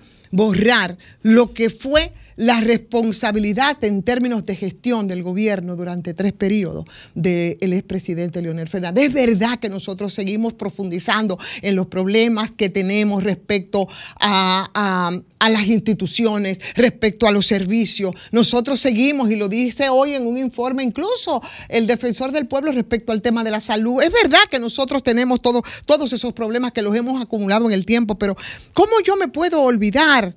¿Cómo me puedo olvidar de lo que fue el pecado capital que se puede tildar de robo en caso de que se hubiese comprobado, pero no se hizo por, por los niveles de, de- de debilidad institucional que teníamos del peaje sombra, del programa del, del PM. ¿Cómo nosotros podemos olvidarnos después de, de- ahora, a estas alturas, de los 30 millones de dólares a la Sunlan sin que mediara el Congreso como manda la Constitución, creando una especie de crespón negro respecto a la justicia o a la Corte de Justicia? Es imposible olvidar el regalo de 30 millones, de 39 millones de dólares eh, por Sanssouci a una renombrada familia dueña de este país. ¿eh? Algo que pasó con todas las empresas. Señores, ¿cómo nosotros podemos olvidarnos del caso SEA? ¿Cómo se regaló a precio vil uno de los mayores actos de saqueo y de corrupción? No, no nos podemos olvidar, mucho más allá de la razón que pudiera tener el expresidente Leonel Fernández en los señalamientos que se hacen respecto al desempeño que está teniendo la actual administración, que también tiene sus falencias, sus, eh, debilidades, y por supuesto tendrá que cargar también con la responsabilidad de los actos de corrupción que igual se están cometiendo. Pero es imposible que nosotros nos olvidemos lo que pasó en tres periodos de gobierno con el tema del endeudamiento en- externo, con el tema de los déficits presupuestarios que fueron creados para imponer al presidente Danilo Medina después, que a pesar de las críticas se vio imposibilitado de la manera de cómo dejó la administración el expresidente Fernández, porque fue beneficiario posteriormente de todo eso. Desfalcar, quebrar al Estado, entregándolo al capital nacional y al capital extranjero, con las complicidades de líderes dirigentes de organizaciones empresariales. Eso es así. Entonces, como yo recuerdo lo que fueron los postulados del profesor Juan Bosch en esos momentos que se hizo la división del Partido Revolucionario Dominicano, no puedo olvidar, como no olvido lo que está ocurriendo ahora, como no obvio los actos de corrupción que permanentemente, por lo menos con mucha responsabilidad, me siento en la obligación desde lo que es mi rol a través de los medios de comunicación, de esos desliz que ahora llaman delicadeza, pero que al final son corrupción. Tampoco puedo olvidar ese prontuario que parece olvidó el expresidente Leonel Fernández apostando precisamente a esas debilidades y apostando a que aquí el nivel de educación de la gente es una vergüenza por la misma responsabilidad de todos los líderes políticos que han pasado por la administración del Estado.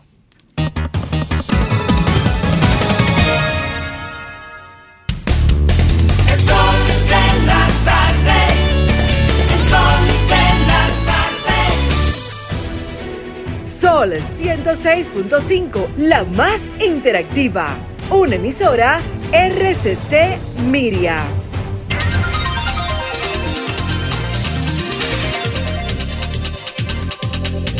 Bueno, son las 4.18 minutos aquí en el sol del país. Agradecer, agradecer a la magistrada Olga Diná que asumió el caso que vino aquí al sol de la tarde, el caso de las niñas violadas, eh, el estado de inseguridad en que se encuentran y la situación de amenaza que se cierne Sobre sobre, la- la, madre. sí, señor. Eh, reiteramos que eh, la emisora va a asumir esto. Sí, Domingo, y también queremos hacer el llamado para ver quién de manera rápida, urgente, puede hacer la intervención psicológica, terapéutica que necesitan esas niñas en este momento. Claro. Eh, eso es fundamental. Eso va de- eso Ellas va- no están aquí en, la, en el distrito, pero eso es fundamental. Entonces, en ese sentido, necesitamos también hacer contacto ya. Eso va a definir el futuro, el futuro de la personalidad de esas niñas y cómo se desenvuelvan en la vida. Así Eso que es. tú dices, Ivonne. Claro, si no se intervienen, quedan dañadas. Miren, eh, la emisora El Sol va a asumir esto. Le vamos a dar seguimiento, todo este equipo le va a dar seguimiento a este caso y vamos a acompañar a esta señora eh, eh, en cómo sobrellevar esta tragedia, que ya es una tragedia y que aparentemente la institucionalidad le ha fallado asociándose a los responsables del daño que le han hecho a estas dos niñas. Vámonos con don Graimer Méndez. Gracias, Domingo, y sobre todo gracias a la gran audiencia de este Sol de la Tarde, Sol del País, hoy con, con este caso de una solución social. Miren, antes de pasar a mi tema central, central, eh, quiero decir que sostuvimos un encuentro. El candidato a alcalde por Santo Domingo Este, Dio Astacio, convocó a algunos comunicadores y comunicadoras a dialogar eh, con nosotros sobre su plan, de, su plan de gestión municipal y me pareció muy interesante, dividida en cuatro cuadrantes de temas. Eh, se dialogó, explicó cómo va a ser su ejercicio. Creo que después de Domingo Contreras, creo que, creo que es el candidato con mejor eh, propuesta, por lo menos en la propuesta está presente una serie de decisiones que el alcalde Dio Astacio, si gana la alcaldía finalmente en Santo Domingo Este, pues tiene un gran plan. Así que gracias a- al amigo Dio Astacio, eh, a Jaime Rincón, que coordinó dicho encuentro, muy eficiente. Éxitos, entonces. Vamos a darle más adelante los detalles de este plan de trabajo de Dio Astacio. Miren, se ha producido un revuelo público alrededor de esta planta eh, de múltiples plataformas ra- radiales, como es fundamentalmente el Sol de la Mañana, Sol de la Tarde, que son programas de opinión, y también lo que es Rumba. Eh, bueno, dos compañeros, uno de aquí del Sol de la Mañana y otro de, y otro de Rumba, como son Nayí Chaedes, Chaede del Sol de la Mañana, y como lo es Alfredo de la Cruz de Rumba, el Rumbo de la Mañana, que coordina y dirige Elvin Castillo. Entonces, ¿qué ha pasado? Ellos, con contrato en mano, se han referido al ministro de Educación, Ángel Hernández, porque según ese documento, hay una actuación que colude con lo que son las leyes de la administración pública.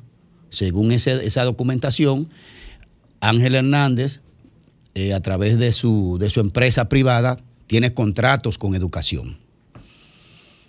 Y también presentaron, Alfredo de la Cruz en particular, presentó documentación también que tiene contrato también con el Ministerio de Educación Superior. Esta exposición de la libertad de expresión, documentos en mano, porque nadie puede atreverse a estar dando informaciones sin la documentación previa, sobre todo a un calibre de este nivel que podría generar inclusive la destitución del ministro de, Educación.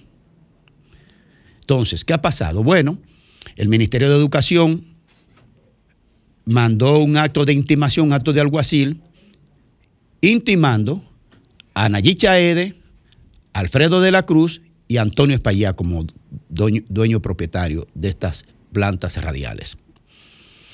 Esto, por supuesto, generó un tema porque no se han retractado y dicen que no se van a retractar, porque tienen la documentación en sus manos y el contrato. y que no se van a retractar y que tire para adelante al ministro. Alfonso, Rafael Alfonso Rijo, el director de comunicaciones, hace, hace un año atrás, ¿eh?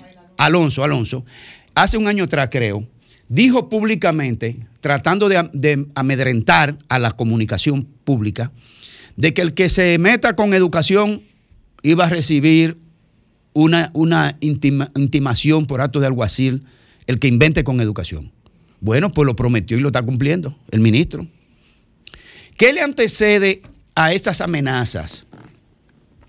Que la, la senadora, mi senadora Melania Salvador, porque es de mi provincia, el año pasado sometió lo que se denominó la ley Mordaza del PRM. Una senadora del PRM sometió una nueva ley que quería controlar la expresión pública y la difusión del pensamiento. Para ese caso se pronunciaron contrario a esto y a que se abra- habla- abriera un proceso de diálogo el Colegio Dominicano de Periodistas y la Sociedad de Diarios, que por cierto dirige el buen amigo, eh, el, el amigo, eh, caray, ¿eh? No, el, de- el del nuevo diario.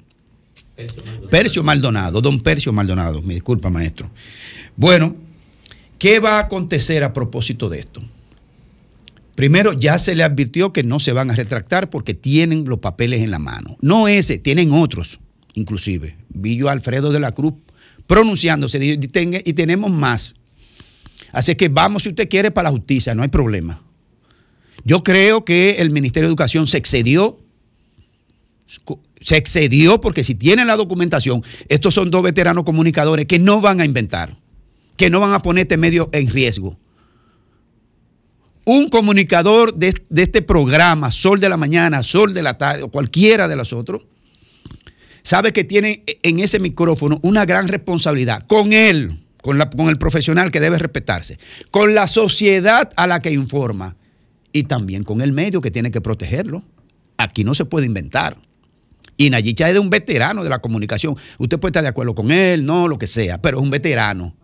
Sí, abogado además. Y Alfredo también, abogado y comunicador. Entonces, dos compañeros de este medio están siendo, tratando de intimidarlo con una intimación de alguacil. Primero que tienen todo nuestro respaldo, tienen todo nuestro respaldo. Y segundo, es un acto de abuso y de censura en la República Dominicana que no se va a permitir, Alejandro.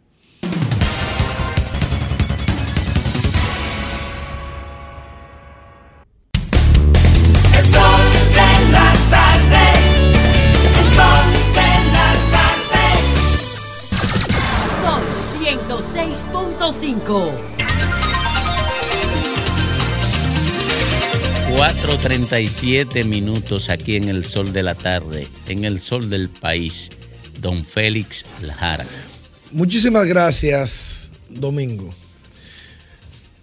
La verdad que este es un país pintoresco, donde uno tiene muchas veces que reír aunque desee llorar, o canto por no llorar, como dice la canción. Parecería como si fuera una poesía o como si fuera un escrito de estos grandes literatos. Y yo, por mi parte, diría que cuando vemos cómo se expresan sobre diferentes tópicos de la vida nacional, parecería como si estuvieran en Macondo, identificando un país ideal y diferente, ¿verdad? Eh, eh, eh, hecho a la medida de la conveniencia política y de la coyuntura del momento. Digo todo esto por ver el comportamiento sobre todo lo que se reedita, se recontrata o se renombra desde el Estado. Parece que se ha convertido en una cultura, diría yo, una política de Estado, aunque la política de Estado uno tiende a señalar cuando hay algo positivo, ¿verdad? Una política macro que impacta colectivo, que impacta colectivos, principalmente para ayudar a la población. Los programas del gobierno, de todos los gobiernos pasados, a todos le han cambiado los nombres. Y ellos entienden que por cambiarle el nombre ya es un programa nuevo. Ejemplo, el tema solidaridad, la tarjeta solidaridad. ¿Cómo que se llama ahora Grimer? Solidaridad. Le han cambiado todos los nombres a toda la vaina, como que eso sirve para algo. Honestamente, yo ni recuerdo cómo se llama ahora. Ah, ah, un nombre tiene, un nombre tiene. Porque la gente cree que por cambiarle el nombre a algo, ya automáticamente ya eso lo va a mejorar. No, un nombre como lo identifica la gente, como lo identifica el pueblo, eso es positivo. Pero digo todo esto porque veo que es una cultura ya dentro del gobierno, cambiarle los nombres a las cosas y atribuirse. Al igual que estas reformulaciones de contrato o renovaciones de contrato que se hacen, eh, es evidente que esa renegociación del contrato de Aerodón, en palabras llanas, es un atraco. Es un buldo robo al Estado. Usted lo puede disfrazar como un anticipo, como un adelanto, como usted quiera. Al final vamos a concluir en lo mismo. Es una empresa o un holding de empresas, como usted le quiera llamar, que cotizan en bolsa, que han abusado por años de la República Dominicana sin darle ningún beneficio, pero tampoco sin darle una estructura de calidad. Y lo que hacemos es que lo premiamos. Pero sencillo, señores, ese premio es para que le den 44 mil millones de pesos, para quemarlo en campaña, para comprar voluntad y quedarse en el gobierno. Porque eso no hay que ser un, un- un- un- estratega de la NASA para saber que eso es lo que pasa. Pero yo veo que es una costumbre la reedición en el Estado. Y acabo de ver que el Ministerio de Obras Públicas publica que va, que licitó, que está licitando este, lo que ocurrió aquí en la, en la, en la Gómez con 27. Y ellos están aclarando, no, 400 millones de pesos que yo decía en un comentario con Domingo y con Ricardo el día pasado que sí va a ser enchapado en oro. Porque si me están, si, si, si eh, eh, eh, arreglar esa partecita que se dañó del, del paso a desnivel cuesta 400 millones de pesos y va a ser enchapado en oro para que todo el que pasa se lleve un pedacito mínimo. Y ellos acaban de aclarar de que no, de que no solamente va a ser el de la Gómez, sino también van a intervenir el de la Churchill y Lincoln y van a intervenir también otros en esa misma ruta. Pero ustedes dirán, ¿y por qué tiene que incluir este con aquel, ligar agua con aceite? Ah, porque es muy probable que sea de emergencia. Yo, no, miren, le voy a decir la verdad, no he confirmado, no he visto, no he mirado el documento, la licitación, porque no puedo, hablar- no puedo venir aquí a hablar mentira. Pero yo le aseguro, como que dos por dos son cuatro, que eso es de emergencia. Y ahí tú incluyes uno, dos y tres. Y lo que cuesta 10 pesos, cuesta 400. Entonces, ustedes saben lo que significa cuando se, cuando se contrata algo de emergencia. Se violan los procesos. Porque la misma ley de compra y contrataciones te dice que hay que violarlo por la prioridad que necesita algo, resolver un tema urgente, no puede ir en un proceso normal. ¿Para qué? Para que pueda atender a la necesidad. Entonces tú agarras, mete ese u otro de emergencia, como supongo que es que lo van a hacer, o que lo hacen, o que acostumbran, y ahí se aprovechan. Ahora, yo le aseguro algo. A que eso no se lo gana un pobre, a que no se lo gana un ingeniero un ingeniero o un arquitecto que esté con una compañía nueva o que esté trabajando, eso se lo gana alguien que ha cotizado con el gobierno regularmente. Eso se lo gana una persona que cotizó, que aportó a una campaña mucho dinero para que el presidente fuera el presidente, porque ese es el comportamiento ético que tienen siempre o regularmente desde el Estado. ¿Lo vamos a hacer así siempre? Vamos a tender a querer vender un- una imagen de impoluto, una imagen de honestidad, una imagen de ética, una imagen de moralidad, cuando en la práctica hacemos todo lo contrario. Un país no puede avanzar bajo ese criterio. Y yo creo que si realmente queremos que nuestro país avance, tenemos que comenzar a actuar diferente y pensar diferente. Que todo lo que nosotros decimos en teoría cuando no estamos en el gobierno, lo podamos cumplir cuando llegamos hacia él.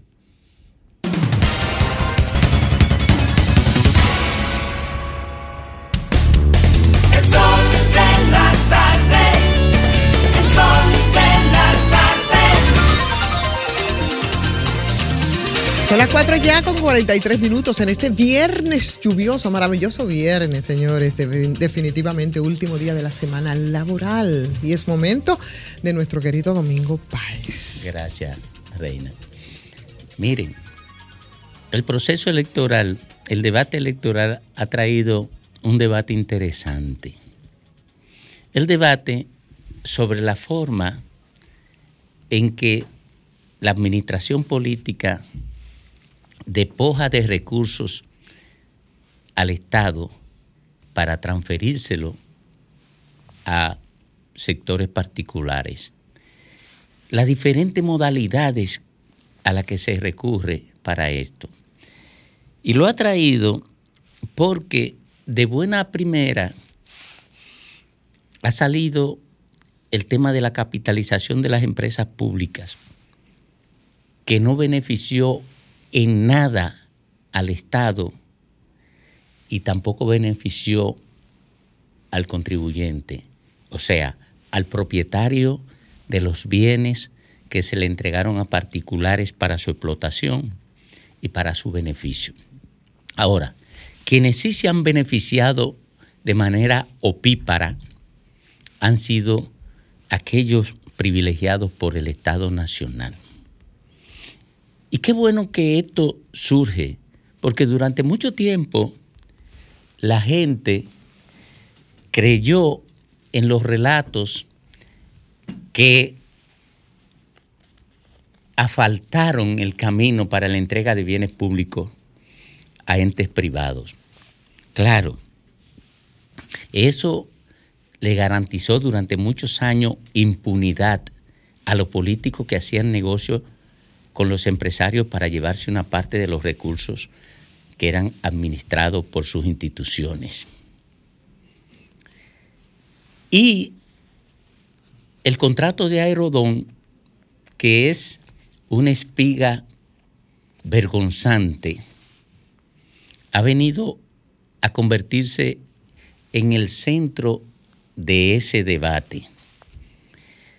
Claro, previamente se convirtió en el centro de debate el peaje sombra, porque esas concesiones fueron tan, tan vergonzantes que para construir un éxito no hay que hacer ningún esfuerzo.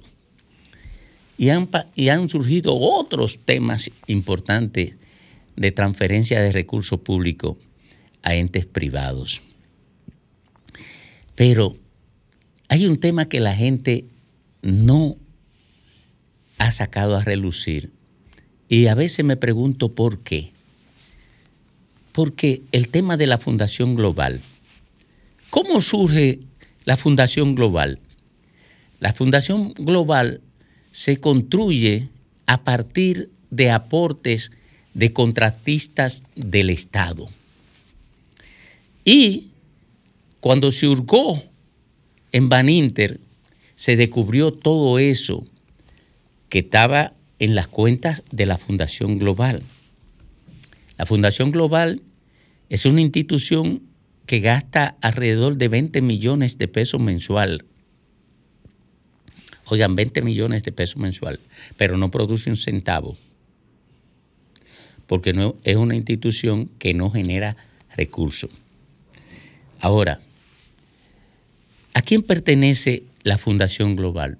Pertenece a un político que fue presidente durante mucho tiempo y que hoy aspira a la presidencia de la República. Que por cierto, un político de quien no se conoce ninguna actividad productiva, pero vive como un príncipe en, en República Dominicana y se mueve como un príncipe en el exterior con todo el oropel de un príncipe y las posibilidades de gasto y satisfacción.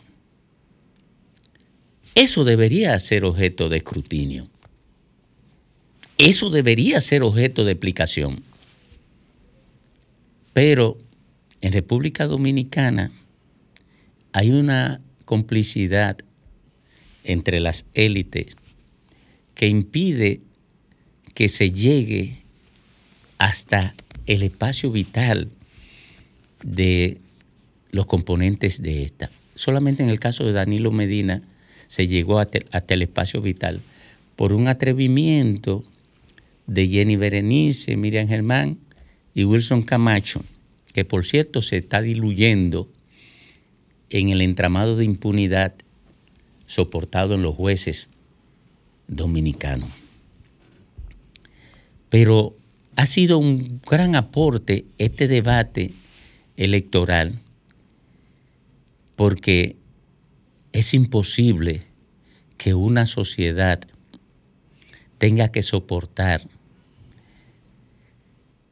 el influjo sobre ella de gente que no puede demostrar el origen de sus recursos.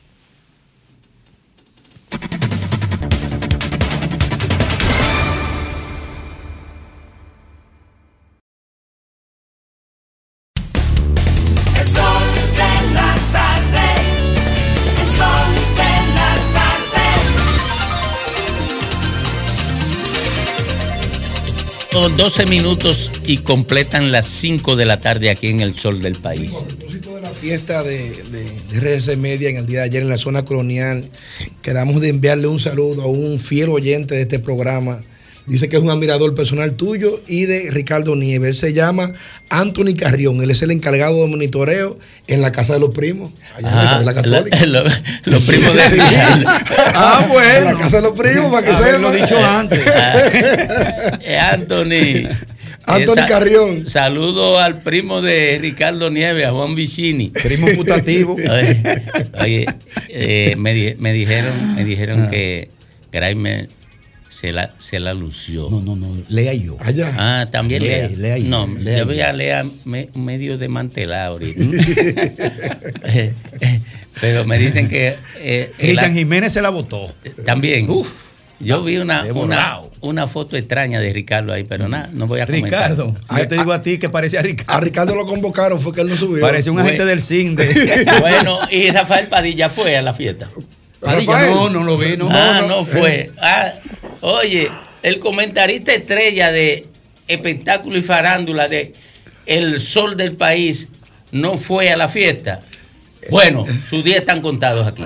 Adelante, Padilla. Buenas tardes, Domingo. Buenas tardes, Félix. Y buenas tardes, ese caballero, Graimer Méndez. No fui a la fiesta porque tenía otro compromiso ya previo a la fiesta Ah, de Navidad de ok, aquí. Pero felicito al, pre- al presidente de esta empresa y a todo el equipo de acá que fueron a disfrutar. Me dijeron que Félix Lajara se lo tomó todo, hasta el que yo no, el que yo me iba a tomar, Félix Lajara se lo tomó. Vamos a entrar inmediatamente La con bailó la, a todas también. y a todas. Y que Lea también fue una de las que bailó, la productora de este programa. Vamos a entrar en materia, Domingo, y es que vamos a hablar del negrito de los ojos claros, Osuna. Me monto mi jet privado. No me va a acompañar el doctor Nieve porque le gusta como el perro bebe agua. Y es que Osuna y el rubio del Cállate acordeón bueno, grabaron un tema típico, en este caso lleva como nombre La Propuesta, el cual fue lanzado en el día de ayer y ya está sonando en todas las plataformas digitales y ha sido todo un boom. Estos dos artistas, tanto el reggaetonero boricua Osuna y el, rubio del acordeón, que en, en este año 2023 le ha ido muy bien con relación a la música típica porque ha pisado territorio internacional, como en el caso de los Estados Unidos, pues se unieron para grabar este tema llamado La Propuesta, el cual es un tema donde Osuna ha optado por incursionar en el género típico, en este caso el merengue, que identifica a todos los dominicanos. y Buenísimo, lo video- escuché, Padilla, lo, lo escuché. muy Está bueno, buenísimo. muy bueno Sí. el tema. Pero yo creo que a ti no te gustó el tema, a ti te gustó la modelo que ellos tienen ahí dentro, en el, mo- en, el- en, el, en, el, en el, en el videoclip, que también está lanzado en las diferentes plataformas digitales, en el caso de YouTube, y es que la modelo que utilizaron, valga la redundancia, fue la Miss República Dominicana 2023, Mariana Downey. Ah, pero se bien, gra- actualizado. se grabaron, claro, se grabaron en las instalaciones del monumento de la Hidalga de los 30 Caballeros en Santiago y en un bar muy reconocido, no lo voy a mencionar porque no paga la cuña aquí en la empresa, así que no podemos mencionar el bar.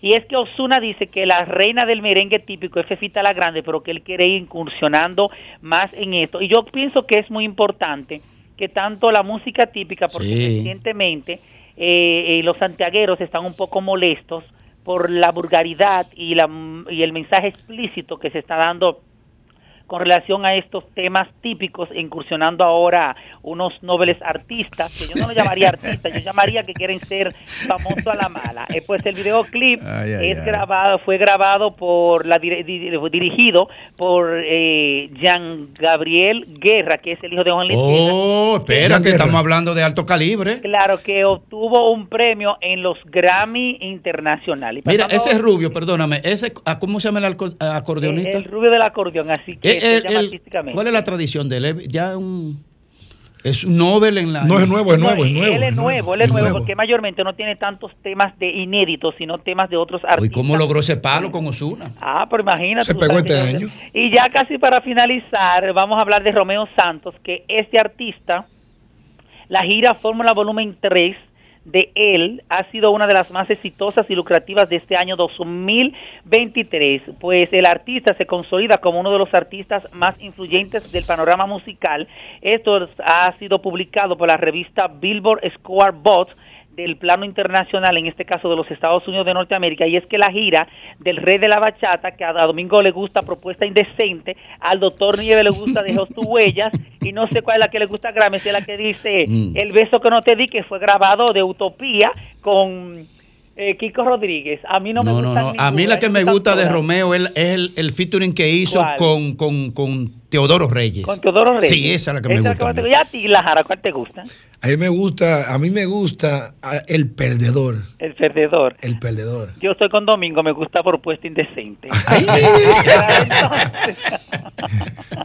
ya ahí está, y es que la gira inició el 10 de febrero de este año 2023 y lleva un total de 88 espectáculos y la final se va a llevar en Barcelona, España, antes de que finalice este año 2023. La tarea se la dejo al doctor Nieves. a ver si le gusta Propuesta Pa- Padilla, pero yo- o le gusta un tema Yo te tengo una pregunta a ti, como tú siempre tienes preguntas, yo tengo una a ti. tú quieres? ¿Y qué es lo que pasa con Carol Brito y con Sandra que no Berrocal? tienen, que no tienen, eh, que no tienen inteligencia emocional.